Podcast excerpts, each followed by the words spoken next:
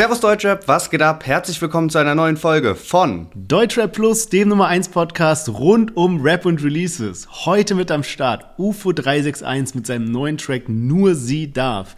Danach, wer in den letzten Tagen TikTok geöffnet hat, der ist um diesen Song nicht drum herum gekommen und deswegen sprechen wir natürlich über Lil M und seinen neuen Hit Coca-Cola. Nura mit ihrem neuen Song Side Bitch. Danach Gringo zusammen mit Saad und Undercover. Da gibt's auch viel zu erzählen bei der eben neuen Track Schlaghammer. Und zu guter Letzt Kurdo mit seinem neuen alten Track Rendezvous 2. Ja, und im Thementeil sprechen wir heute über Dadans neue G-Shock-Kollabo, dann das Benefizkonzert, was organisiert wurde von Casey Rebel und Summer Jam. Sido hat neue Platin-Auszeichnungen erhalten, teilweise sogar Doppelplatin und Luciano jetzt auf einem Wrestling-Soundtrack. Also, ihr seht, es gibt wieder einiges zu bereden, deshalb unbedingt dranbleiben und wir hören uns gleich nach dem Intro wieder.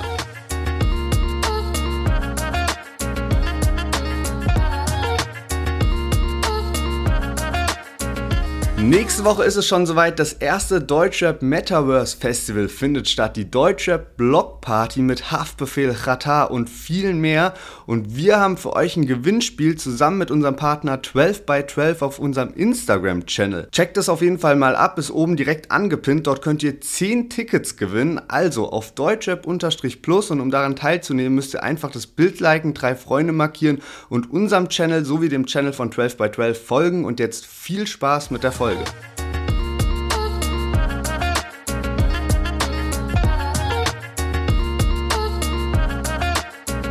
Schön, dass ihr alle eingeschaltet habt. Mein Name ist Lennart, ich bin hier mit Sherwin. Herzlich willkommen zu unserem Deutscher Podcast. Und die letzten Wochen hat ja das Newcomer Battle stattgefunden. Und da hatten wir letzte Woche ein Finale, was dann auch noch extrem spannend war, wie die ganzen Battles davor auch. 52 zu 48 Prozent. Und Lazy und Oha haben es für sich entschieden, also ein Rap-Duo. Und das hört ihr dann auch bald bei uns im Podcast. Die beiden kommen dann vorbei für ein Kurzinterview, stellen einen neuen Song von sich vor. Und ja, Mann, sehr geiles Battle. Danke, dass ihr alle so zahlreich teilgenommen habt und da so viel gewotet habt und geteilt habt. Sehr, sehr nice. Ja, man hat mir auch sehr viel Spaß gemacht. Und apropos Interview, da können wir euch gleich noch auf die nächste Woche hypen. Denn nächste Woche kommt das Ali Ass Interview. Es war mega spannend. Es ging um sämtliche Themen von den Ghostwriting-Vorwürfen gegen Kollega über die Fehlentscheidung bei Mighty vs. Cynic und, und, und, und was natürlich Ali Ass gerade so macht. Und jetzt habe ich noch einen kleinen Aufruf und zwar an alle, die schon länger unseren Podcast hören. Ihr wisst ja, dass wir schon eine ganze Weile das gleiche Podcast-Cover haben, also mit diesen Karikaturen von den Rappern drauf. Und wir haben uns gedacht, es ist langsam mal an der Zeit für ein kleines Upgrade, für eine kleine Verschönerung. Und haben da so ein bisschen überlegt, sind noch nicht auf so eine finale Idee gekommen. Und deswegen wollten wir den Aufruf hier starten und sagen, jeder, der eine Idee hat für unser Podcast-Cover, den Podcast hier gerne hört und irgendeine coole Idee hat, schickt sie uns einfach als Insta-DM egal was die, die Idee ist, wir freuen uns auf jede Einsendung, jede Idee ist wirklich herzlich willkommen. Also einfach als DM an uns schicken. Und jetzt starten wir rein mit dem Chart-Update von letzter Woche. Genau, wir hatten ja Crow mit dem Track Sie dabei und äh, der ist auf 25 gegangen. Olexesh auf Platz 14, richtig, richtig stark. Matador habe ich auch noch mal reingehört, wirklich heftiges mhm. Lied. Samra auf Platz 11 und höchster Neueinstieg ist Sturkopf mit einer Glock von Jizzes und Bones auf Platz 4 an der Spitze. Also die ersten drei Plätze, da hat sich nichts geändert. Mero Ailiva auf Platz 3, Miley Cyrus auf Platz 2 und an der Spitze immer noch eben Apache und Udo Lindenberg. Und äh, ja, Mann, also Bones, Jizzes, wenn man da jetzt nochmal kurz äh, zu, zu redet, äh, Bones war jetzt wirklich eine Woche lang einfach von Social Media weg, also hätte bestimmt auch nochmal einen krasseren Push gegeben, wenn der jeden Tag auf äh, Instagram mit seinem Account, mit Jizzes Account nochmal den äh, Track teilt, aber der hat sich wirklich gedacht, komm, jetzt lehne ich mal, mich mal eine Woche zurück, nachdem die Wochen davor ja wirklich die ganze Zeit Trubel war. Und zu Jizzes habe ich auch was krasses gelesen. Und zwar wurde der anscheinend jetzt, nachdem er vier Wochen im Knast war, verlegt in eine andere äh, Haftanstalt, weil ihm angeblich mit äh, Schlägen gedroht wurde, da irgendwelche ähm, Mithäftlinge mitbekommen haben, dass äh, Jesus schon mal wegen einem äh, Sexualstrafdelikt irgendwie Probleme hatte. Da ist mal was auf dem Splash eben passiert. Und das war so ein Bildbericht, also anscheinend äh, gab es da irgendwie Probleme. Krass, ja, das hatte ich auch gelesen. Ähm, ist natürlich heftig, dass er jetzt deswegen verlegt werden muss. Ich habe aber noch eine andere, äh, etwas erfreulichere Nachricht von der 187 Straßenbande. Und zwar gab es ja schon oft, dass irgendwelche Rapper zum Album-Release noch was versprochen haben, wie irgendwie Meet and Greet oder ein Wohnzimmerkonzert oder was auch immer. Und das dann aber nicht wirklich eingehalten haben. Und bei Alex war es jetzt aber so, da haben wir sogar drüber berichtet, der hat ja passend zu seinem Album Cloud, hat er jetzt eben so ein Meet and Greet für, ich glaube, 10, 15 Leute Leute noch veranstaltet, die eben die Box ge gekauft haben. Und das hat dann auch direkt umgehend stattgefunden nach Release. Dann haben die sich alle getroffen in so einem kleinen Restaurant. Der hat sich da die Zeit genommen, sich mit denen in so eine Art Stuhlkreis gesetzt und einfach so ein bisschen gequatscht. Also äh, sehr sympathischer Move hier von Alex. Und damit würde ich sagen, starten wir direkt rein in den ersten Song von heute. Der kam schon ein bisschen früher raus, aber weil er noch nicht zwei Wochen alt ist, sondern irgendwie eine Woche und ein bisschen was, haben wir ihn trotzdem mit reingenommen. Und zwar UFO 361 mit seinem neuesten Track nur sie darf. Die erste, bei der ich es so ernst mein. Sie kriegt Babys und kein Bernstein. Wie kann ein Mensch mir nur so viel wert sein? Nur sie darf in Ferrari fahren. Nur sie darf an meinem Money ran. Ja, nur sie darf mir wehtun. Ja, nur sie darf mir wehtun.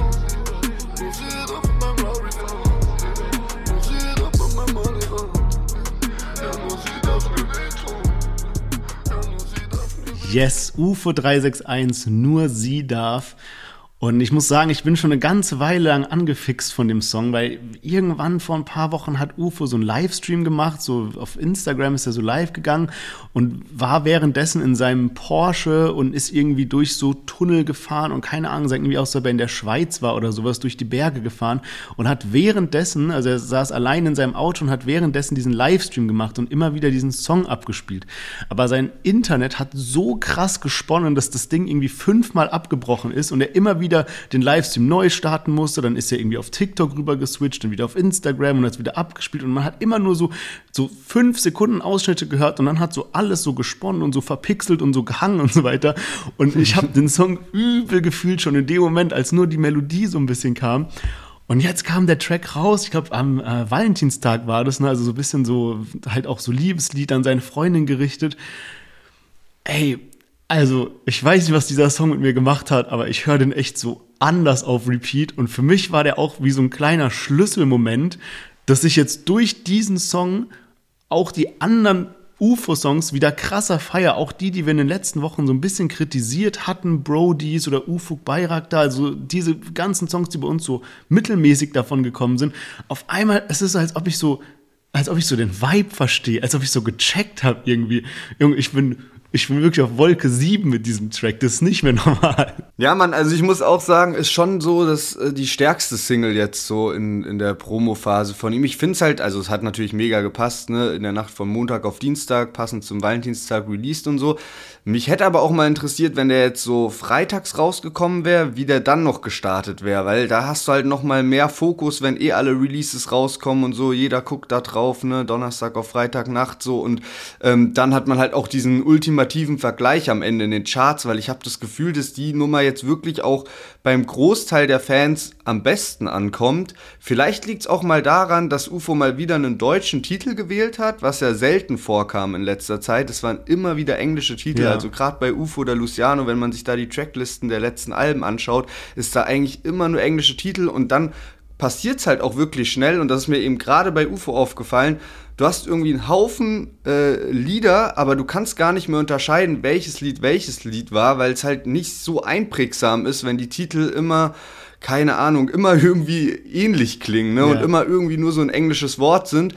Und ähm, da hat er jetzt, finde ich, mal wieder sowas geschaffen, was man voll mit einem Moment auch verknüpft und mit einer Sache, weil er eben so diesen, ja, Valentinstagssong und so ge gebracht hat und so ein Liebeslied und ähm, ja, man, sehr krasse Atmosphäre. Ja, ich glaube halt, es liegt auch zum Teil daran, dass der Song einfach real ist. Also ich glaube, ja. UFO hat sich selbst so krass gewandelt in den letzten Jahren und seine Freundin ist einfach jetzt so ein Riesenteil von seinem Leben und man merkt einfach durch seine Stories, durch seine Songs, durch alles Mögliche, dass der einfach so komplett in Love ist.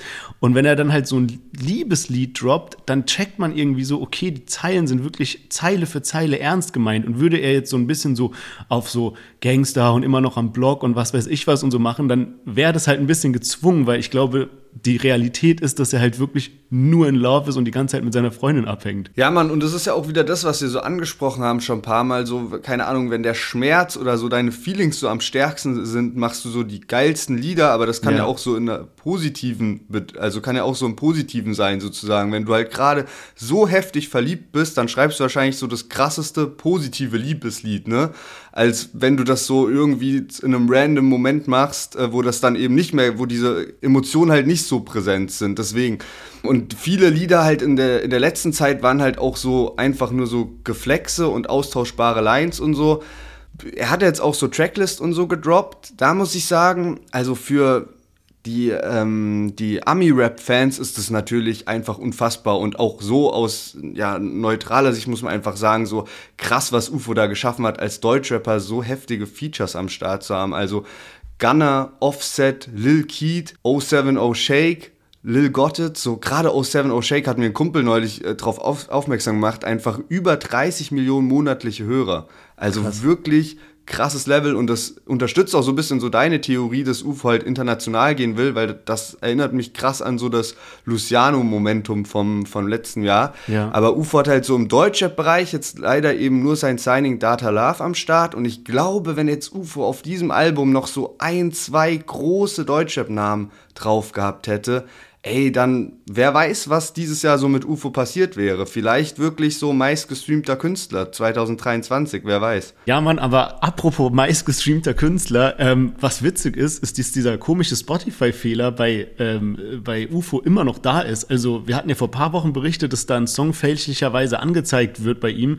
Äh, dieser Plugwalk Remix, der da irgendwie so 580 Millionen Streams hatte, der ist einfach immer noch auf seinem Profil zu sehen und mittlerweile mit über 600 100 Millionen Streams.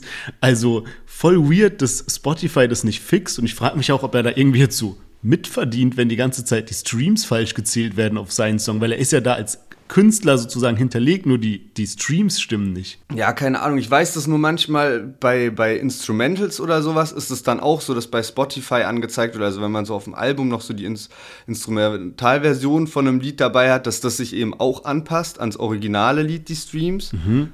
Und keine Ahnung, ob das sich eben auch manchmal für so Remix oder so verhält. Also ich meine eigentlich zu wissen, dass es auch bei anderen ähm, Beispielen, dass es da eben nicht so war und ein Remix dann so eigene Streaming-Zahlen hat, aber kann schon sein, dass es da einfach dann so eine Überschneidung gibt und das sozusagen ja einfach so ein, ja nicht Datenfehler ist, aber so, dass es so sozusagen vor, vorgesehen ist von Spotify, dass das eben so sein soll und dass da nicht differenziert wird, weil es so ungefähr der gleiche Song ist. Ja, ja. Kann natürlich sein. Also als äh, Apache mit nun dem äh, zweiterfolgreichsten Deutschrap-Song auf Spotify würde ich mich natürlich ärgern. Aber mal schauen, wie das korrigiert wird. Und ja, da würde ich sagen, kommen wir direkt mal zu unserem nächsten Künstler. Der knackt nämlich hier einen Rekord nach dem anderen als Newcomer. Und zwar ist die Rede von niemand anderem als Lil M. Lil M, der hat gerade seinen absoluten TikTok-Hype und aus dem Grund mussten wir den natürlich mit in den Podcast nehmen und ich freue mich jetzt echt nochmal diesen Ohrwurm-Song zu hören und zwar Coca-Cola. Coca aber nicht auf meinen Nike Jogger. Ich weiß, die Sog ist zweideutig, ich geb dem wieder was zu reden, diese Hunde freuen sich. Ich war dies, ich war das. Ich geb euch einen Rat und der Stock aus eurem Arsch. Ha, an all die Streber, Leute, bleibt mal locker. Setzt euch hin, aber fallt ihr bitte nicht vom Hocker. Das ist alles Ironie, doch Ja, Lil M mit seinem TikTok-Hit Coca-Cola hat jetzt gar nicht lange gedauert, dass der auch auf Spotify kam, weil die Hörprobe auf TikTok, die dann mega viral ging und die wirklich von vielen Promis auch genutzt wurde und dadurch habe ich gelesen, irgendwie insgesamt dann mehr als 35 Millionen Views oder sowas mit allen ähm, TikToks zusammengezählt zu diesem Sound. Ähm, also wirklich heftig. Äh, Sony hat sich da auch nicht lumpen lassen und hat ihn direkt unter Vertrag genommen. Hab so das Gefühl, das, was so Qatar vor drei Jahren war, sind jetzt so die Major-Label, die wirklich alles direkt weg sein. Ähm, ja, Lil M ist erst zwölf oder 13 Jahre alt, also wirklich jung und hat aber schon auch länger Musik gemacht, habe ich gesehen. Ich dachte, das wäre jetzt so wirklich so One-Hit-Wonder, aber ähm, ist irgendwie schon bei mehreren Liedern, die auch schon über eine Million auf Spotify haben und so. Das hat mich ein bisschen gewundert. Ähm, ist natürlich klar, dass wir jetzt hier auch mehr über den Trend an sich sprechen, als dass wir gesagt haben, okay, dieses Lied ist jetzt so geisteskrank gut und da sind die Lyrics so heftig, dass wir ihn mit reinnehmen sollen. Aber Lil M nimmt sich ja auch nicht selbst so krass ernst, wie man eben gerade in den Parts auch gehört hat. Ja, Mann, aber ich finde auch, es ist voll bewundernswert und ich fühle irgendwie nicht so ganz diesen Hate, der teilweise online ist. Ich meine, klar, es ist so ein TikTok-Sound, klar, es ist sowas, was voll auf so Hype und Melodie gemacht ist. Aber ich meine, der Junge ist halt ultra jung. Er hat schon vor drei Jahren hat er irgendwie Songs gemacht. Der eine hieß irgendwie Mafia, den habe ich mir äh, gestern noch mal angehört. Da war der noch mal eben drei Jahre jünger mit derselben Gang im Hintergrund, alle drei Jahre jünger und jetzt voll die Steigerung zu erkennen zu Coca-Cola und es wirkt halt auf mich jetzt nicht so krass so inszeniert und gestellt und irgendwie so wie ein Produkt oder sowas, sondern es wirkt halt auf mich, als ob der irgendwie eine Familie drumherum hat und die pushen das halt irgendwie und ermöglichen ihm halt diese Songs zu machen und seine ganzen Freunde und Verwandten und so weiter machen da auch mit. Seine Texte sind positiv, machen gute Laune, keine Drugs, keine Beleidigungen und so. Von daher hey, ich gönn's ihm. Also ich finde es irgendwie mega nice, dass wir, dass es sowas gibt. Und du hast gerade schon angesprochen, also 35 Millionen plus Aufrufe, 28.000 Videos, die mit diesem Sound gemacht wurden. Also Leute, die extra ein Video aufgenommen haben aufgrund von diesem Sound, das ist schon heftig. Und auch so Leute wie, ich habe vorhin einmal geguckt, irgendwie Mark Forster, Pietro Lombardi, auch Edeka oder Mediamarkt haben irgendwie damit TikToks gemacht und Creations gemacht und sowas. Und das ist halt schon schon heftig irgendwie. Also ähm, es ist einfach ein Ohrwurm, den der da geschaffen hat. Ja, Mann, und genau danach sind ja auch gerade wirklich alle Labels eben auf der Suche. Und ich muss sagen, es gab ja jetzt auch schon in den letzten Jahren immer mal wieder so äh, den jüngsten Rapper. Das war dann mal eben Data Love bei UFO, Lil Shrimp dann plötzlich. Aber jetzt mal, okay, Data Love hat wirklich mit UFO und Shot halt einen krassen Hit gehabt, aber da war eben Data Love auch so in der Hook. Das war jetzt nicht so sein, sein eigener Hit sozusagen, ne? Aber so richtig fällt mir da jetzt bei denen nicht so ein Lied ein, was so krass viral war. Und Lil M hat das jetzt mal easy geschafft mit Coca-Cola. Und keine Ahnung, ich habe auch schon mit, mit zwölf äh, äh, Texte geschrieben und da waren hoffentlich meine Lyrics besser, aber einen Ohrwurm hatte ich auf jeden Fall nicht so, ne? So, das ist schon auch irgendwie eine Kunst, halt sowas zu schaffen und was so viel, was so vielen halt so im Ohr bleibt. Ja, und ich glaube, äh, man kann auch echt gespannt sein, wo die Reise mit Lil M noch hingeht, weil auf mich wirkt es einfach so, als ob der Junge übel motiviert ist und übel Bock hat, noch weiter äh, abzuliefern sozusagen. Und ich glaube, da kommt noch ein, äh, kommt safe jetzt noch ein anderer Brecher, wenn er jetzt bei Sony unter Vertrag ist und so einen Hit gelandet hat. Also beim nächsten Mal, wer weiß, äh, ist dann vielleicht auch noch mal so ein bisschen professioneller mit dem Sound und mit den Parts und mit der Hook und so weiter. Da ist hier jetzt noch teilweise ein bisschen holprig die Übergänge und ich glaube, das wird wird dann alles einfach ein bisschen professionalisiert und bin echt gespannt, wo die Reise hingeht. Ja, und manche verspielen sich halt wirklich auch ihren viralen Moment. Also das habe ich immer mal wieder so äh, gemerkt, indem sie halt irgendwie, sie haben dann halt so ihren TikTok-Sound, aber das Lied ist noch gar nicht fertig und dann dauert das ewig, bis das Lied rauskommt. Oder ich kann mich eben sehr gut an Vico 63 erinnern, mhm. der ja, oder Vico 63, ne, der dieses äh, Wein Mucho Gusto hatte. Und das war ja auch so hat der TikTok überschwemmt, aber dann hat es ewig gedauert, bis dieses Lied mal auf Spotify rauskommt, ne? Und dann, keine Ahnung, wo sollen die Leute das sich dann anhören, so, ne, wenn es das nicht irgendwo zur Verfügung gibt. Und meiner Meinung nach dachte ich so, okay, der spielt so ein bisschen die gleiche Zielgruppe wie vor paar Jahren so ein Young Huren oder sowas an und könnte sich da eigentlich so voll festigen, bloß eben nochmal, ja, als Newcomer, so, ne. Und von dem höre ich und kriege ich jetzt kaum noch was mit. Also vielleicht ist das auch raus aus meiner Bubble, aber da dachte ich eigentlich vor anderthalb Jahren, als das eben so voll, voll am Start war, dachte ich so, ey, der hat mega Potenzial, da noch größer zu werden und so dieses Momentum mitzunehmen. Und von solchen Kandidaten gibt es eben immer wieder viele, die mal sowas, sowas raushauen. Deswegen habe ich das eingangs auch erwähnt, dass ich echt überrascht war, dass dann so in der einen Woche kommt der Sound und gefühlt ein, zwei Wochen später direkt schon die Single am Start auf Spotify. Und damit kommen wir zu unserem nächsten Track von Nura, nämlich der Track Side Bitch. Nura hatte jetzt echt lange keinen Output mehr gehabt und wir hatten sie lange nicht mehr im Podcast dabei. Gleich reden wir ein bisschen mehr drüber, jetzt hören wir erstmal den Track.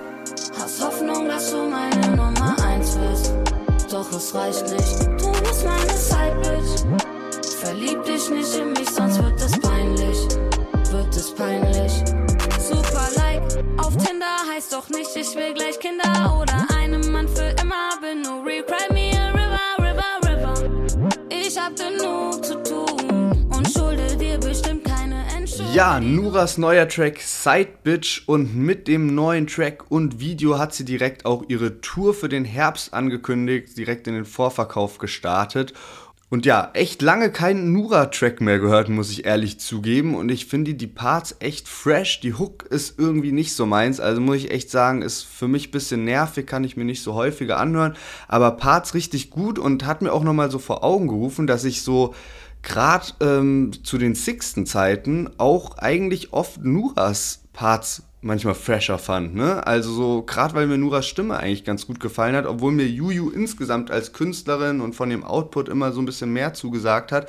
Aber ich muss sagen, dass das so ein bisschen ähnlich ist. Ich habe so, eine, so einen ganz wilden Vergleich irgendwie. Und zwar bei Hustensaft Jüngling und Medikamenten Manfred, die ich jetzt wirklich nicht häufig gehört habe. Aber ich habe mir manchmal so ein paar Interviews von denen reingezogen. Und da war halt immer so Hustensaft Jüngling der, der mich so mehr überzeugt hat, weil der einfach so krass witzig war und dann meistens immer so die ähm, Reporter gedribbelt hat und alles und es war mega unterhaltsam und Medikamenten Manfred war da nicht ganz so auf der Höhe, sage ich mal, aber musikalisch war Medikamenten Manfred irgendwie hat er frische Parts gekickt so und das hat mir gerade so ein bisschen, als ich in der Podcast-Vorbereitung dachte ich so ein bisschen muss ich da so bei Juju Nura dran denken, dass mir so Juju insgesamt so sympathischer rüberkommt, aber Nura immer wieder für starke Parts gut war. Ja, krasser Vergleich, Digga, den habe ich ja komplett vergessen gehabt. Herr, dieser Medikamenten Manfred hat doch auch so komplett dicht gemacht, oder? Also den, den gibt's gar nicht mehr, ne? Der ist von der Bildfläche verschwunden. Ja, genau, die haben irgendwann, also man muss schon sagen, die sind ja jetzt nicht irgendwie so Ghetto-Kids oder sowas, die so nichts anderes, keine anderen Chancen hatten, was sie machen können, sondern die haben halt irgendwann wahrscheinlich zu Schulzeiten angefangen zu rappen, dann hat halt alles mit Moneyboy geklappt und so. Und dann haben die halt so ein bisschen so auf Fun ihr Image aufgebaut, was sie ja immer so probiert haben, so ernst rüberzubringen bringen. Ne? So ja. ein bisschen auch so wie, wie Moneyboy das halt macht. Und äh, dann hat sie, irgendwann hatte dann, glaube ich, Hustensaft Jüngling sowas gesagt, so von wegen dann halt auch, weißt du, der redet ja dann immer so gestochen und so und immer so ein bisschen, ne, so dass auch lustig ist, so hat er so gesagt, so ja, Medikamenten Manfred, ähm, keine Ahnung, ist halt jetzt mies in der Baubranche drin und sowas und ist jetzt so Immobilien am, keine Ahnung, okay. weißt du, so in der Moneyboy-Sprache hat er das halt so rausgehauen und so. Und ähm, ja, keine Ahnung, der hat wahrscheinlich echt so, ich glaube, es war sogar sowas von wegen, ja, durch Family oder sowas gab es dann halt irgendwie so ein krasses Angebot, wo halt Medikamenten Manfred einfach so Familienbusiness übernehmen konnte oder da heftige Chancen hatten. Und auch bei Hustensaftjüngling bin ich letztens so ein bisschen aus Langeweile mal ähm, auf Recherche gegangen. Um den ist ja auch komplett ruhig geworden. Also auf Instagram sieht man da kaum noch neue Postings. Ich glaube, der letzte ist ewig alt und auch so hört ka kaum noch neue Musik und alles, ja, weiß nicht, habe das Gefühl, der geht auch mittlerweile in einen normalen Job hinterher. Ja. Ja, das ist echt krass. Also ich, es gibt auch so ein paar Rapper, ich will gar nicht so Namen nennen oder so, aber wo der Erfolg halt so auf der Strecke geblieben ist und ich verfolge die immer noch über Instagram und man sieht so, okay, die schaffen es nicht mehr zurückzukommen, aber die haben eben nicht diesen Plan B. Und dann, ja. weißt du, dann ist man halt nur noch am Hängen, weil man will es ja auch nicht so herablassen und dann, ja, keine Ahnung, Jobs machen, die einem dann peinlich sind mit seinem ehemaligen Rapper-Image oder sowas. Also äh, ja, echt äh, knifflige Lage, ja.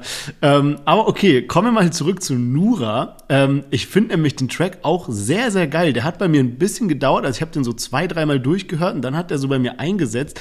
Und was ich irgendwie so krass finde an dem Track, also du hast eben schon gesagt, sie leitet damit so ihre, ihre neue Tour ein.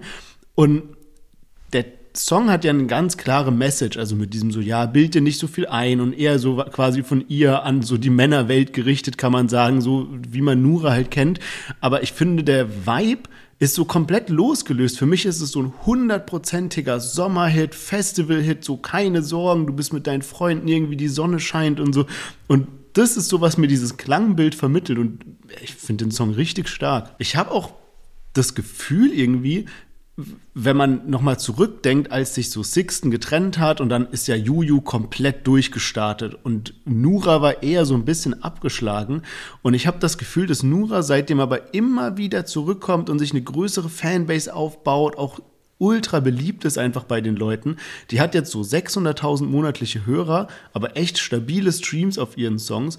Und ich habe das Gefühl, die kommt immer, immer mehr so wieder zurück ins Rampenlicht. Ich sehe die auch überall, die ist voll das It-Girl geworden in tausend Formaten, auch hier in Berlin, die setzt sich halt viel für so LGBTQ ein, gegen Rassismus, für Umweltschutz und so weiter und die macht es einfach richtig gut, wie sie wieder quasi zurück in die, ja, ins Rampenlicht gekommen ist. Ja, safe. Und die haben auch beide eine ganz andere Strategie irgendwie gefahren. Also Juju hat ja so wirklich sehr dann halt ähm, Juju 44 eigene Marke aufgebaut, dann das gemacht und so und ist ja wirklich so ein richtiger Star geworden. Und Nura hat sich echt so drauf fokussiert, so mehrere Sachen zu machen, aber in Richtung ähm, ja, medialer Präsenz auch. Also jetzt nicht unbedingt nur so Produkte oder irgendwie, sondern halt in vielen Podcasts zu Gast. Dann, was du halt gesagt hast, sehr viel soziales Engagement bei ihr dabei gewesen.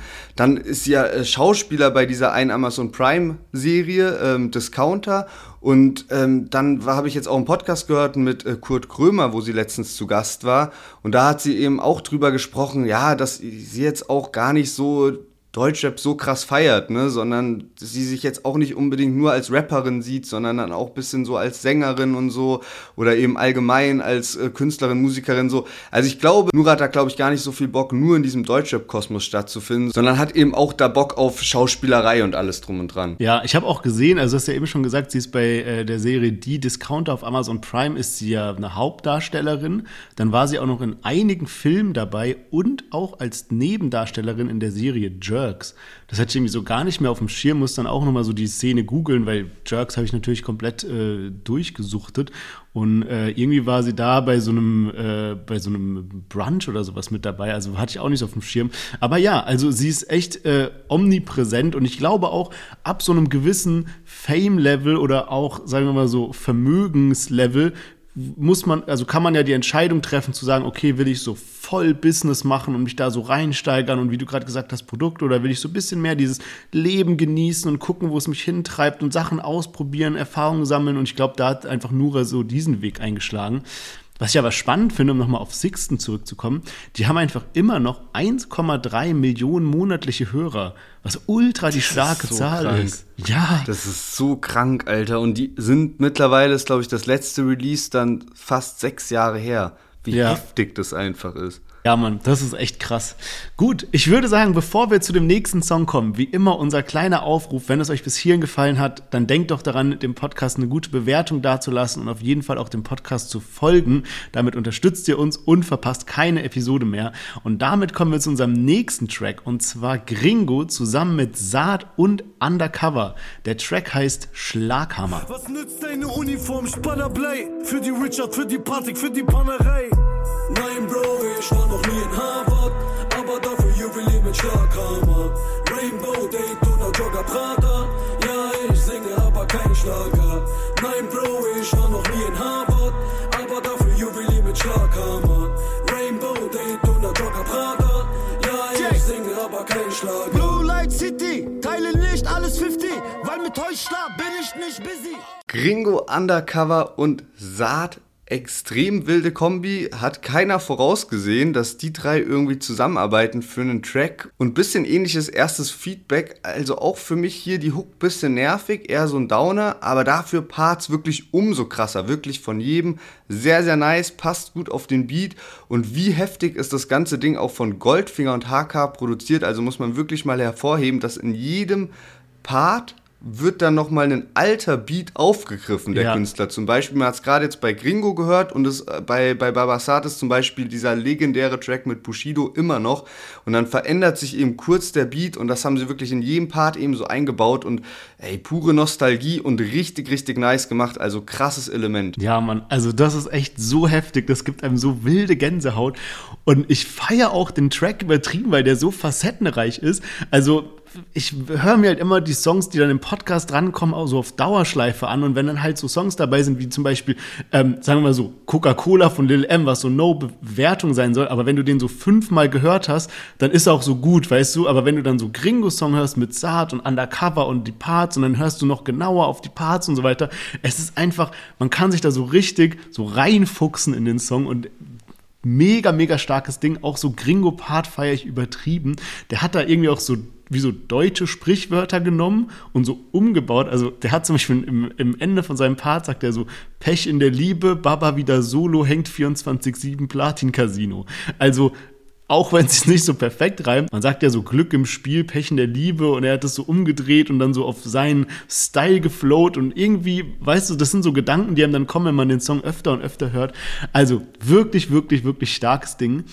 Aber ich glaube, eine ganz äh, spannende Sache ist hier diese Geschichte zwischen Saat und Bushido, die jetzt daraus entstanden ist. Ähm, es ist ja so, dass Saat in seinem Part, hast du ja eben schon gesagt, da wird der Beat eingespielt von einem Song von Saat zusammen mit Bushido. Gleichzeitig rappt Saat so Sachen wie Ich kämpfe nie wieder, Kämpfe, die nicht meine sind, die Zeiten sind vorbei, dass wir uns einig sind und so weiter und halt shoote da so ein bisschen oder erweckt quasi das Gefühl, dass es an Bushido gerichtet ist, weil man ja oft das vorgeworfen hat, dass quasi Saat für Bushido dann einspringt und einfach irgendwie seinem, also Bushidos Meinung übernimmt und da sich eben mit ins Gefecht begibt. Und dementsprechend war dann auch heftige Welle auf Insta, dass die Leute halt geschrieben haben in so Fragerunde, ja, was das du Bushido, war das an Bushido gemeint? Und Saat hat dann aber alles direkt im Keim erlöscht, hat gemeint, nein, auf gar keinen Fall ist das äh, irgendwie gegen Bushido gemeint, das soll was komplett anderes heißen. Und Zudem hat Gringo dann noch einen Post kommentiert, ähm, wo er geschrieben hat an Babasat, aber eine kleine Sache liegt mir noch auf dem Herzen. Meinst du, es ist nicht langsam Zeit für CCN5 mit Bushido? Hat sogar Bushido markiert und noch geschrieben, ich glaube, ich rede nicht nur für mich, sondern für alle Rap-Liebhaber. Und irgendwie ist es schon, also es klingt zu so, weißt du, wie so zu 20 Prozent zu so geplanter Promo irgendwie, aber das wäre doch komplett äh, verrückt, oder? Also ich verstehe diesen Gringo-Kommentar irgendwie auch nicht, weil also als erstes habe ich jetzt diesen Babasat-Part gehört und dachte schon direkt beim Einstieg, als Babasat eben gesagt hat, so Babasat diesmal mit dem echten Berlin, das hört sich wie ein Front an, dann die Line, die du auch vorhin äh, vorgelesen hast. Babasat hat das zwar jetzt alles wirklich dementiert, aber es hat sich schon irgendwie wie so versteckte Lines angehört. Selbst wenn nicht, weiß ich nicht ganz genau, wie random dieser Kommentar von Gringo ist.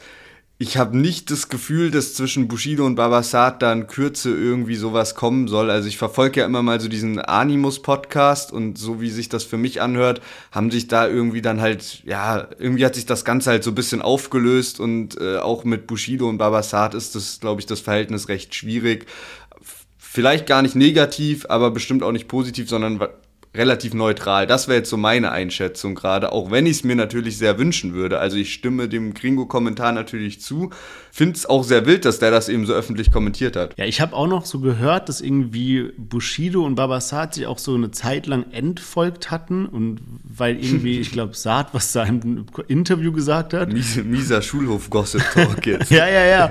Und dass sie sich aber jetzt wieder gefolgt haben. Ich habe es gerade nochmal kontrolliert und Saad und Bushido folgen jeweils gerade mal 25 Leuten auf Instagram und davon halt Babasat, Bushido, Bushido, Babasat und so. und Bushido meinte doch, wenn er irgendwie für eine Million Euro würde er wieder anfangen zu rappen. Und Babasat sagt ja in seinem, in seinem Part, äh, der Libanese lebt wieder, mache 500.000 Euro mit einer E-Shisha. Also die Hälfte hat er schon zusammen.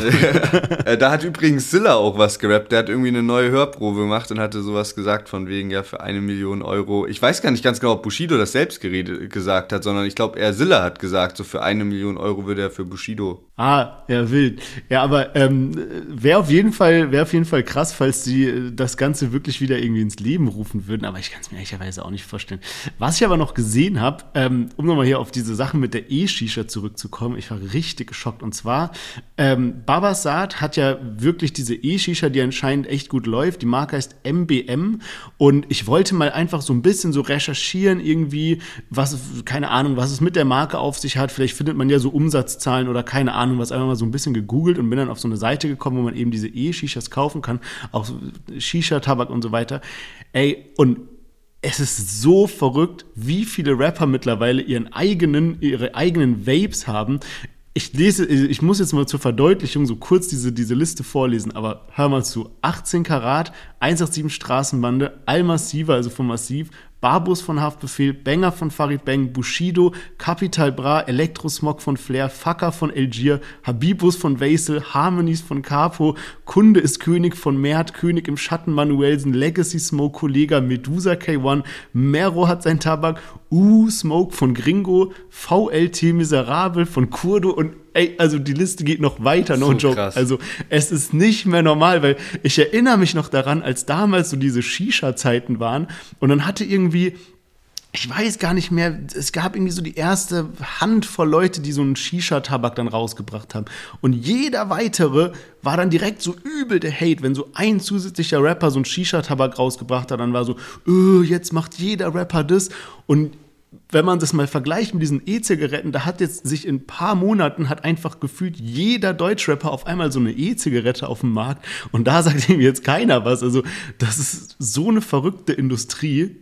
Ja, man, so verrückt. Was ich so gelesen habe, ist, dass eben Samra und Jizzes so mit die erfolgreichsten sein sollen mit ihren eigenen Vapes. Ja, stimmt, ja. Also ich sehe das hier so in Berlin, da in den Spätis gibt es ja immer diese Vapes und da gibt es ja irgendwie ein paar führende Marken und dann eben so die 187er und keine Ahnung, die sind dann da auch irgendwie mit dabei, obwohl die nur ein paar haben. Aber ja, ähm, genug dazu, aber ähnliche, ähnliche Ecke nochmal und zwar ähm, habe ich gesehen, dass der gute SSIO ein wirklich innovatives Rauchprodukt rausgebracht hat, was so ganz im Sinne des Umweltschutzes sein soll. Und zwar hat SIO ja seine ähm, Marke Ottmann und mit Ottmann macht er ja so ähm, CBD-Produkte, also quasi so legales Gras, was irgendwie nicht high macht, whatever. Und er verkauft eben in so einem Glas, also aus Glas, verkauft er so Filter, die man dann da, dafür halt benutzen kann.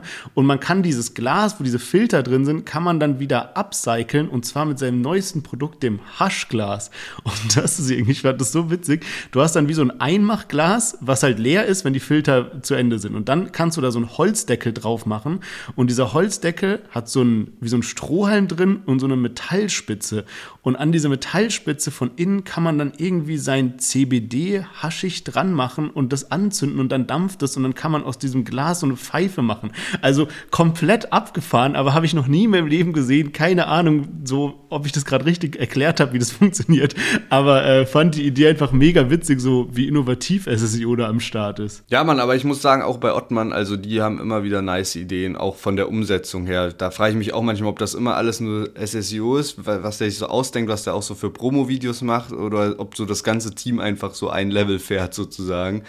Aber um nochmal zurück auf den Song zu kommen, Undercover ist da ja auch mit drauf und der äh, hat früher sogar mit Arca außer Kontrolle zusammen gerappt, bis die sich irgendwie so ein bisschen zerstritten haben und dann haben eben so drei Rapper so ein bisschen ihr eigenes Ding gemacht und haben äh, BOM gegründet.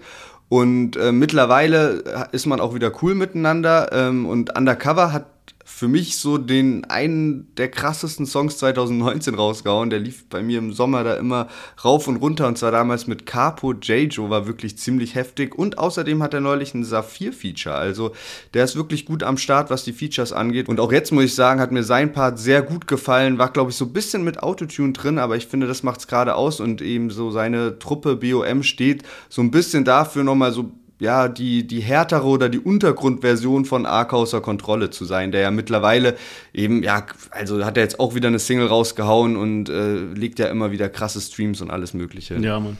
Ja, Mann, den Part feiere ich auch.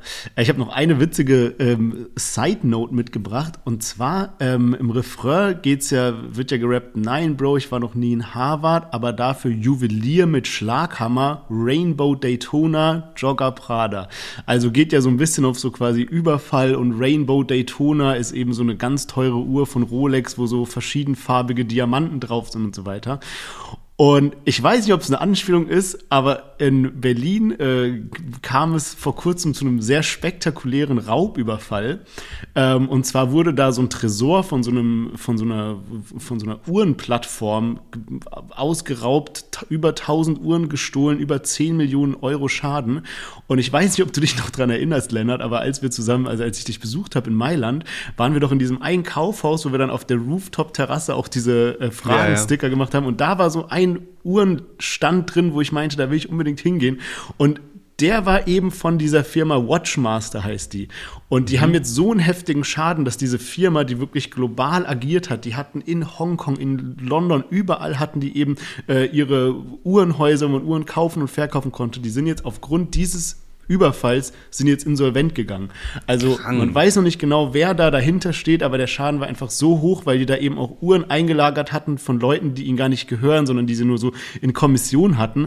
Und irgendwie musste ich da direkt dran denken, weil es war halt dieser, dieser Einbruch von diesem ähm, Tresor war halt am Kudamm und jetzt rappt so ähm, hier Gringo Undercover und so über so Uhrenraub von Rainbow Daytona. Also weiß ich nicht, ob das da, ob es da irgendeinen Zusammenhang gibt. Aber war auf jeden Fall eine sehr spannende Story.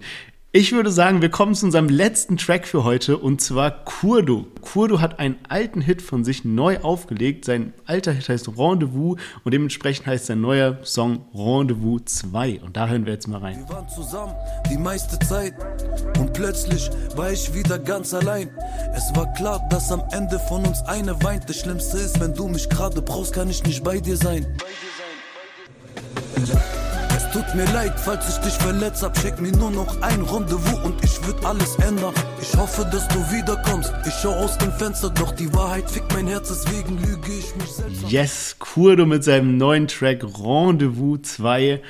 Und ah, da gehen einfach, also so richtige Kindheitserinnerungen, wenn man Kurdo wieder hört. Also der war auch so einer der ersten Künstler, mit dem ich halt so Deutschrap angefangen habe, aus dem einfachen Grund, weil er halt aus Heidelberg kommt. Und ich finde es immer so witzig, also Lennart und ich kommen ja aus Heidelberg und ich finde es immer so witzig, wenn ich mir dann so die YouTube-Kommentare durchlese und dann standen da so Sachen wie irgendwie so, Kurdo ist kein Künstler, äh, Kurdo ist kein Rapper, Kurdo ist kein Künstler, er ist eine lebende Legende und so weiter. Und in Heidelberg ist er halt ein bisschen so wie so ein Lokalmatador irgendwie. Man sieht ihn auch so übel oft. Ich hatte damals so einen Friseur und fast jedes Mal, wenn ich bei diesem Friseur so Haare schneiden war, kam halt Kurdo da rein, weil der irgendwie mit den Leuten befreundet war und ist dann immer so einmal durch den ganzen Laden, hat jedem so die Hand geschüttelt und so Hallo gesagt und so weiter. Und ich finde es so, so witzig irgendwie, dass, wenn man jetzt solche Sachen liest. Ja, passend zu Heidelberg habe ich mir da auch eine Line aufgeschrieben und zwar rappt er sowas wie so Endstation Ja. 23er, Ja, ne? Ich weiß, Und ähm, dann habe ich mir schon so gedacht, so, okay, ja, RNV äh, hat damals noch ein bisschen anders getickt. Also RNV ist so das äh, Verkehrsunternehmen ne, in, in Heidelberg. Und äh, die 23 ist mittlerweile eine Straßenbahn. Und äh, Kurdo kommt aber aus dem Emmertsgrund. Und die 23 hat eigentlich mit dem Emmertsgrund gar nichts direkt zu tun, sondern es ist dann, vielleicht war das früher einfach die Buslinie, die hochgefahren ist. Das kann sein. Oder, kann oder sein. es kann natürlich auch sein, äh, die 23 führt ja so ein bisschen in die Richtung von Emmertsgrund und man muss dann umsteigen in den Bus, das vielleicht halt so gemeint war, so Endstation 3, 23 und dann halt so, sein Mädchen ist da irgendwie ausgestiegen und hat da gewohnt. Keine Ahnung, wer weiß. Ja, aber gut, er, er rappt ja bis Endstation im 23er, also so als wäre es ein Bus. Ja, schon, also muss schon ein Bus sein, muss, ja. schon, muss schon der Bus Ja. sein, ja. Das ist mir auch direkt aufgefallen, einfach weil zum Emmertsgrund hoch muss man ja dann den 29er oder 33er nehmen, alle Nicht-Heidelberger, damit wir alles abschließen. Aber kann gut sein, dass das früher, früher einfach anders hieß. Auf ja. jeden Fall echt äh, sehr, sehr witzig. Und ich habe dann auch, ähm, musste noch mal so zurückdenken, irgendwie an diese ganzen alten Zeiten, die ersten Kurdo-Tracks, als er irgendwie so durch die Decke gegangen ist. Erinnerst du dich noch daran, das war, da war der irgendwie so ein halbes Jahr lang, war der so bei Aslax gesigned, aber hat so Ja. gar nichts released. Und der hatte auch davor, meine ich, immer damit so geflext, halt keine Interviews gibt. Und es gab bis zu dem Zeitpunkt auch kein Interview von Kurdo. Und dann ist TV Straßensound aber zu Aslax gegangen und und hat dann eben in einem Interview im Weisel, Celo, Abdi, Haftbefehl und Kurdo eben auch interviewt. Und das war so eine, so eine wilde Szene irgendwie, weil in dem Interview sagt dann halt, ähm, sitzt Haftbefehl mit so einem Salat neben Kurdo und ähm, erzählt so, dass Kurdo so übel motiviert war, als die gerade ihn gesigned haben und er wollte sich direkt so Aslax auf den ganzen Unterarm tätowieren. Und man merkt, dass Kurdo sagt so, ja, ja, bla, Aslax, er wird jetzt voll abliefern. Und Haftbefehl ist so ein bisschen so zögern und sagt so, ja, der muss jetzt mal beweisen, dass er es drauf hat, der muss zeigen, dass er wirklich so jetzt Cash macht mit der Musik, der soll sich mal noch nicht tätowieren lassen, sondern erst, wenn er wirklich so den Überdurchbruch geschafft hat und so. Und vielleicht hat Haftbefehl da schon irgendwas gesehen, was Kurdo zu dem Zeitpunkt noch nicht gesehen hatte, weil kurz danach war es ja dann vorbei. Wild, wild, wild. Ich kannte das Interview gar nicht. Ich habe das aber gerade bei YouTube eingegeben und direkt so YouTube Shorts bekommen. Ich will das, ja, ich, ey, will ich mir unbedingt nach der Folge anschauen. Äh, sehr nice. Ja, wäre wahrscheinlich auch sehr krass gewesen, Kurdo bei Aslax, aber so ist er ja auch heftig seinen eigenen Weg gegangen und ich finde, so als Heidelberger hat man das manchmal gar nicht so realisiert, weil wir ihn halt so von Anfang an so ein bisschen verfolgt haben. Und dann habe ich irgendwann so gecheckt, hä, der ist halt wirklich so deutschlandweit ein Star und hat halt jetzt mittlerweile auch so eine heftige Fanbase. Und das Krasse ist ja auch, dass der ist ja mittlerweile schon seit über zehn Jahren auch am Rappen, ne? Also manchmal realisiert man auch gar nicht, dass so die eigenen Kindheitshelden mittlerweile so die gestandenen Rapper sozusagen sind, ne? So die, die alten Hasen mittlerweile. Ähm, das ist schon irgendwie krass. Bei mir auch äh, der, der erste Teil Rendezvous war, war ein heftiges Lied, feier jetzt auch den zweiten Teil, finde immer so auf traurigen Liedern ähm, hat Kurdo auch irgendwie was. Der kann so beides, diese aggressive Art und eben diese Art. Zum Beispiel auch das Lied Vermisst dich finde ich auch sehr heftig. Also äh, Songempfehlung von mir, wenn es so um Liebeslieder geht. ja, irgendwie äh, Deutschrap ist ein bisschen weich geworden, ne? wenn ich mir so UFO-Track anhöre, Kurdo Rendezvous und so das weiter. Das ist die Zeit, das ist Valentinstag. ja, Mann, nee, aber echt krass, also was er mittlerweile geschaffen hat. Ich habe auch gesehen, Yassalam ist mittlerweile Platin, hat über 72 Millionen Streams und äh, das Ganze so, naja, halt mit seinem eigenen Label irgendwie, also ja, echt krasse Nummer. Ich habe auch mir vorher noch mal so das komplette Album von ihm angehört, also das letzte, wo ich ja so ein bisschen übereifrig am 6. Januar schon gesagt habe, es wird das Album des Jahres 2022. aber ich muss mich eben wieder daran erinnern, aber es war es bei mir tatsächlich for real das Album aus dem Jahr 2022, was ich am häufigsten gehört habe, weil mir der Vibe so übel gut gefällt. Irgendwie Kurdo hat ja so bisschen auch so seinen Style gewechselt, muss man sagen. Also von diesem Hardcore-Straßenrap zu diesem bisschen so, ja, so wie nennt man das so, Latin-Vibes oder so? Ich, keine Ahnung, so auch mit Car Capo, dieser Style. Reggaeton. Spaß. Wie nennt man das denn? Keine Ahnung, jetzt fällt mir, fällt mir das Wort nicht ein, aber ist ja auch egal. Also auf jeden Fall irgendwie ganz geiler Vibe. Das ist so ein bisschen locker, so ein bisschen melodisch, so ein bisschen, ja, ein bisschen so Einfach ein lockerer Vibe. Aber ja, ähm, sehr, sehr geiler Track. Sehr, sehr coole Tracks, die wir heute im Allgemeinen mit dabei hatten. Und ich würde sagen, es bietet sich an, jetzt mal ein kurzes Fazit zu ziehen. Mit am Start hatten wir UFO 361, Nur Sie darf, Lil M mit Coca-Cola, Nura mit Sidebitch, Gringo zusammen mit Saat und Undercover auf dem Track Schlaghammer und zu guter Letzt Kurdo mit Rendezvous 2. Ja, also ich muss sagen, von diesen fünf Liedern gab es halt so drei Lieder, wo ich immer irgendwas zu meckern hatte. Deswegen UFO und Kurdo mit ihren Liebesnummern haben mir dann noch so am besten gefallen. Aber abseits davon hätte ich sogar noch so ein paar Empfehlungen. Und zwar Mako und Louvre 47 haben mir sehr gut gefallen äh, diese Woche. Also kann man auf jeden Fall mal reinhören. Und außerdem die Deutschrap-Legende Harris, äh, ja, die Echten kennen ihn, äh, hat sein Album draußen. Und da sind Features von Sido, Bozza und Peter Fox. Also das ist auch eine Empfehlung Krass. von mir. Krass. Wie sieht's bei dir aus? Ja gut, ich hatte es ja schon am Anfang so erwähnt, dass UFO bei mir einfach gerade auf Repeat läuft und äh, dementsprechend geht diese Woche der äh, ja, mein Award an ihn. Kurdo auch noch sehr, sehr häufig gehört. Und was ich noch ganz vergessen hatte, das wollte ich dir nämlich noch erzählen, und zwar hast du vor ein paar Wochen Elias angesprochen, der ja als Newcomer des Jahres gehandelt wurde und dann irgendwie komplett verschwunden war. Der hat jetzt mal wieder so eine Insta-Story gepostet aus so einem Flugzeug raus, was so ein bisschen danach aussah, als ob wir da bald mal wieder Musik erwarten können. Okay, nice. Ja, wer weiß. Vielleicht haben wir den in den nächsten Wochen mal dabei. Und damit kommen wir langsam zum Thementeil. Und zwar haben wir eine neue Partnerschaft, auf die wir ultra stolz sind, weil wir die Collab und das Produkt sehr feiern. Und zwar geht es um niemand anderen als Dadan. Der hat ja auch diesen Freitag einen neuen Song released und zwar Laufen, sehr deepes Video und ist von den Viewzahlen auch auf dem Weg zum Video der Woche und außerdem hat er nämlich eine Collab mit der Uhrenmarke G-Shock. Yes, ich freue mich mega darüber.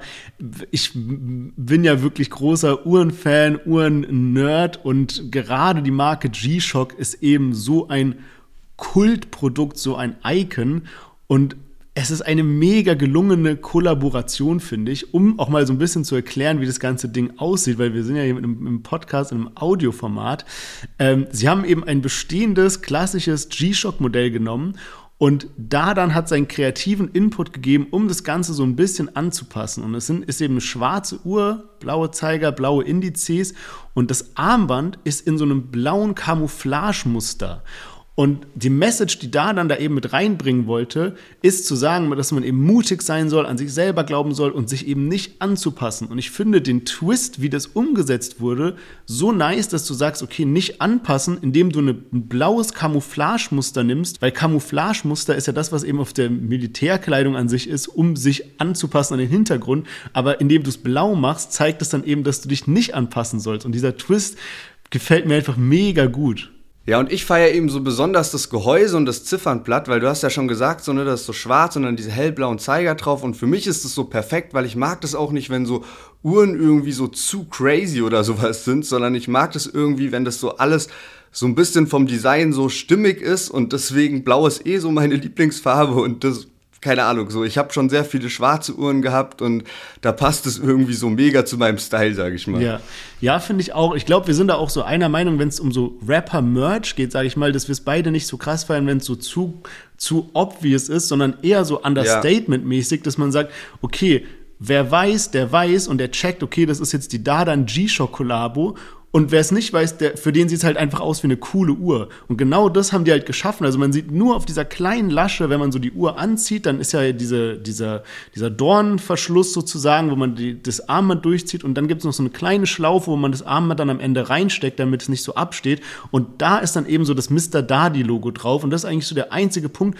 wo man eben dann diesen diesen obvious Zusammenhang zu Dardan sieht. Ja, und diese Collab ist ja auch entstanden im Rahmen der Mr. Dardy Tour, die gerade stattfindet. Also Dardan ist eben mit Hava gerade am Rumtouren und das hatte ich bei relativ wenigen Künstlern, dass mein Social Media so heftig überschwemmt ist die ganze Zeit von Tourvideos. Ja, und ich habe jetzt gesehen, dass auch die Single aus dem Jahr 2020 Mailbox von Dada und Hava eben, dass die jetzt zurück in den Charts auf Platz 44 ist und ich glaube, das hängt eben auch mit der Tour zusammen. Ja, man, Dardan ist dieses Jahr echt heftig am Start. Der war ja auch bei 1 187 mit auf der Palm aus Plastik 3 Tour unterwegs und jetzt Solo-Tour, also echt wild. Um nochmal auf die Uhr zurückzukommen, vielleicht so ein bisschen die Hard Facts. Also die Uhr, die G-Shock Dardan Collabo droppt diesen Samstag, also 25.02. um 10 Uhr. Sie ist streng limitiert und kostet 139 Euro. Also, ich würde mir auf jeden Fall den Wecker stellen. Bin sehr hyped darauf. Ähm, ihr könnt natürlich den Link in der Beschreibung abchecken. Da verlinken wir euch nochmal alles. Auch, dass ihr da, da kommt ihr auf die Seite, wo man sich dann auch so eine Erinnerung stellen kann und so weiter, sieht, wo dann der Drop stattfindet. Aber ja, so viel dazu. Da dann G-Shock Collabo. Sehr, sehr geil. Und damit kommen wir schon zu unserem nächsten Thema und zwar das Benefizkonzert. Genau. Nasan Eckes, Summer Jam und Casey Rebel haben am letzten Donnerstag in der Columbia Halle in Berlin ein Benefizkonzert organisiert. Auf die Schnelle für die Erdbebenopfer in der Türkei und Syrien. Und da gab es auch einige Rapper, die aufgetreten sind. Also Summer Jam, Casey Rebel natürlich, dann Samra, Ake außer Kontrolle, Waisel, Cool Savage, Cedo und Abdi und viele mehr. Und Samra hat danach gepostet, dass über 340.000 Euro gesammelt werden konnten. Das Konzert war natürlich ausverkauft, weil ganz im Ernst auch eine einmalige Gelegenheit, da so viele Deutschrapper auf einmal zu sehen, im Winter auch noch. So, ja. ne? Klar, im Sommer gibt es ja andauernd Festivals, aber deswegen auch noch alles für einen guten Zweck. Sehr, sehr nice wirklich, dass das so schnell auf die Beine gestellt werden konnte. Da musste man bestimmt sehr viel hasseln, dass das irgendwie in der Schnelle ging. Ja, Mann, und in so einem Moment ist man natürlich auch irgendwie so ein bisschen stolz stolz, glücklich über die Deutschrap-Szene, wenn man eben sieht, wie in so einer Krisensituation, wie schnell man da eine effiziente Lösung findet, um den Leuten zu helfen. Also einfach ein sehr, sehr starker Move, finde ich. Also ähm, echt krass. Und wir hatten es ja schon im Intro erwähnt, Sido, der wurde jetzt mit ja, Platin Awards, kann man fast schon sagen, überhäuft. Ähm, was ist denn da passiert? Ja, Mann, richtig heftig. Also 2023 hat wirklich gut für ihn gestartet. Und zwar gab es jetzt die Platin-Auszeichnung für Strip für mich und mit dir. Also da hast du wirklich alles dabei von alten Liedern. Strip für mich ist ja so äh, circa 2008 rum. Mit dir ist jetzt so aus 2021 und für beides gab es jetzt eben Platin. Das entspricht 400.000 abgesetzten Einheiten. Natürlich bei Mit dir sind das nur die Streams, das sind dann immer so circa 80 Millionen Streams, sagt man auf Spotify, dann hat man ungefähr Platin. Und bei Strip für mich sind da natürlich auch noch die Single-CD-Verkäufe aus den Jahren von damals eben, die da mit reinzählen. Also wirklich wild. Und außerdem gibt es die Doppelplatin-Auszeichnung für die Singles Liebe aus 2013 und Schlechtes Vorbild, was ja auch ein alter Track ist auf jeden Fall. Und äh, deswegen natürlich krass, weil das einfach mal zeigt, Sido über da drei Jahre Jahrzehnte verteilt einfach so heftig am Start mit Hits, ne? Geisteskrank. Krass, ja, Mann. Ey, ich würde, ich hätte so gerne mal so eine Übersicht, wo man irgendwie so alle Deutschrapper aufgelistet hat und dann daneben, wie viele, also in absteigender Reihenfolge, wie viele Gold- und Platin-Auszeichnungen die haben die Informationen existieren. Ja, ja, gell? Also es müsste es doch eigentlich geben, weil es gibt ja diese Datenbank, also, also müssen wir eigentlich mal raussuchen, irgendwie wäre ganz spannend mal zu sehen.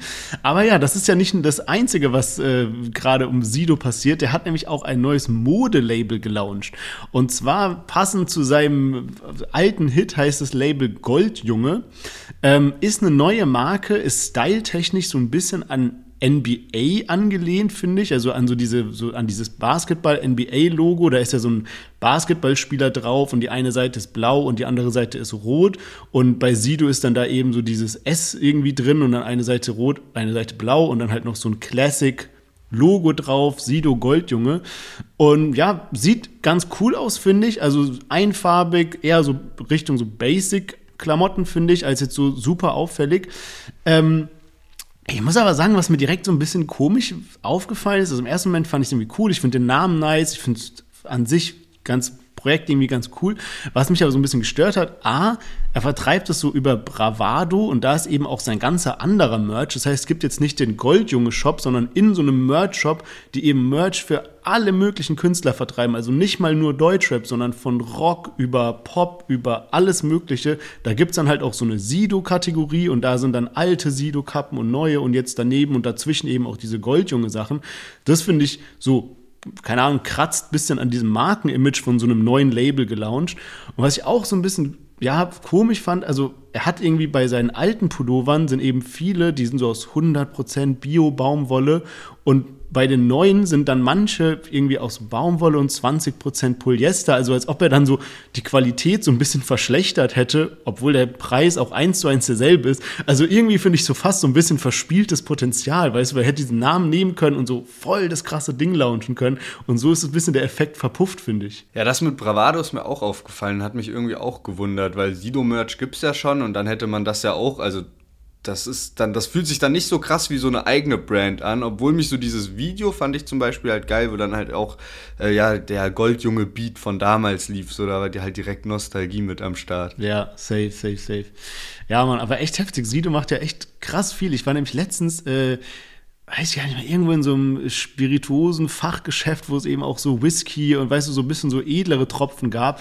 Und dann habe ich da eben zwischen den ganzen Flaschen auch von Sido diesen ähm, Wodka gesehen. Ich glaube, der hat einen Wodka und einen Gin und so weiter. Und das ist dann in so einer runden Flasche, Kaboom heißt es, sieht super fancy aus. Also das hat er ja, dann hat er noch, glaube ich, seine eigenen Rippchen oder Steaks, irgendwas hat er mit so einer Grillmarke noch zusammen. Also der hat echt überall so ein bisschen seine Finger mit drin. Ja, und er hat auch mal gesagt, dass der eigentlich das nicht mag, so krass damit so, äh, so hausieren zu gehen. Weißt du, also ich könnte ja. mir vorstellen, dass der in vielen Sachen noch so mehr seine Finger äh, mit im Spiel hat, aber wo er das halt nicht sagt, weil er will nicht, dass irgendeine, irgendeine Brand oder sowas dann durch die Decke geht, weil es halt heißt, ja, Sido hat da investiert oder Sido wirkt damit oder so, sondern dass es dann eher so natürlich sein Lauf Ja, safe. Ja, ja, klar, auf jeden Fall. Aber genau zum Abschluss sprechen wir nochmal über Luciano und zwar ist er auf einem Soundtrack drauf und nicht bei FIFA, so wie wir das in den letzten Monaten ja mal oder in den letzten Jahren immer mal mit berichtet haben, dass ein deutscher Song auf dem FIFA-Soundtrack ist. Nein, er ist auf einem Wrestling-Soundtrack und zwar von dem Spiel WWE, das steht für World Wrestling Entertainment und da eben das aktuelle Spiel, also WWE 2K23 und das Besondere ist, dass die Wrestling-Legende John Cena das Spiel halt mitproduziert und dann eben auch seine Finger im Spiel hat, was den Soundtrack angeht. Und der Soundtrack hat nur zwölf Songs insgesamt. Und ein Lied von diesem Soundtrack ist eben SUVs von Luciano, also eine krasse Ehre, wenn man es da drauf schafft. Und bin auch mal gespannt, müssen wir eigentlich mal so ein bisschen die Streaming-Zahlen ja. beobachten, wie das dann so abgeht. Das Spiel soll Mitte März rauskommen. Und ja, wenn Luciano da nur einer der wenigen ist und dieses Spiel ist ja international und die anderen Lieder sind halt alle, ja, Lieder mit ähm, auch zig Millionen Streams. Also könnte mir gut vorstellen, dass dann die Kurve nochmal nach oben geht. Ja, also es ist echt krass, weil wenn, wenn man sich mal so die anderen Künstler anschaut, äh, ich habe gerade diese Liste vor mir, das ist so heftig, also von zwölf Leuten, wer da so mit dabei ist, ich sag mal so ein paar Namen, Metallica, Doja Cat, Red Hot Chili Peppers, Post Malone, Travis Scott, Ozzy Osbourne und dann halt Luciano, also so, was geht ab? Was ist das bitte für ein also ausgewählter Kreis an Künstlern, wo der es jetzt reingeschafft hat? Aber ich muss auch sagen, also als ich das gehört habe, wenn man sich, wenn man an den Track denkt, SUVs, das passt halt so krass zu so einem Wrestling-Game, wenn dann so einer reinläuft, mhm. dann kommen so SUVs und dieser ja, wilde Beat im ja, Hintergrund. Ja, also, Mann. ey, echt sehr, sehr, sehr wild. Perfekte Einlaufmusik. Ja, Mann, das ist echt krass. Ja, ich bin mal gespannt, weil ich meine, also klar, die, die kaufen jetzt die Rechte und dann wird das halt im Spiel tausendmal gehört. Das wird man jetzt nicht irgendwie in ähm, Streams wahrscheinlich messen können oder irgendwie in Gold also weißt du, das wird jetzt nicht in diese Goldplatten mit reinspielen oder sowas. Aber vielleicht, wenn es halt, wenn der Track einfach international mehr gehört wird, dann hören die Leute Ja, genau, halt also das an. meine ich eben, so diesen Effekt, du hörst da ein Lied und dann feierst du das halt und kennst das aber noch nicht, kennst den Künstler noch nicht und dann packst du es halt in deine private Playlist, die Ja. halt auf Spotify gilt. Ich habe auch schon gesehen, auf Spotify wurde schon so eine Playlist erstellt mit diesen zwölf Liedern, die drauf sind. Also da kann man sich den Soundtrack sozusagen schon reinziehen. Ja, heftig. Nice, Mann. Ähm, also, Folge hat mir extrem viel Spaß gemacht, muss ich sagen. Ich bin auch sehr hyped auf nächste Woche. Wie gesagt, Ali As Interview nicht vergessen. Ähm, und damit würde ich sagen, beenden wir die Folge von heute. Wir hören uns nächste Woche wieder. Macht's gut. Bis dahin. Bis nächsten Montag, bleibt gesund, wir hören uns.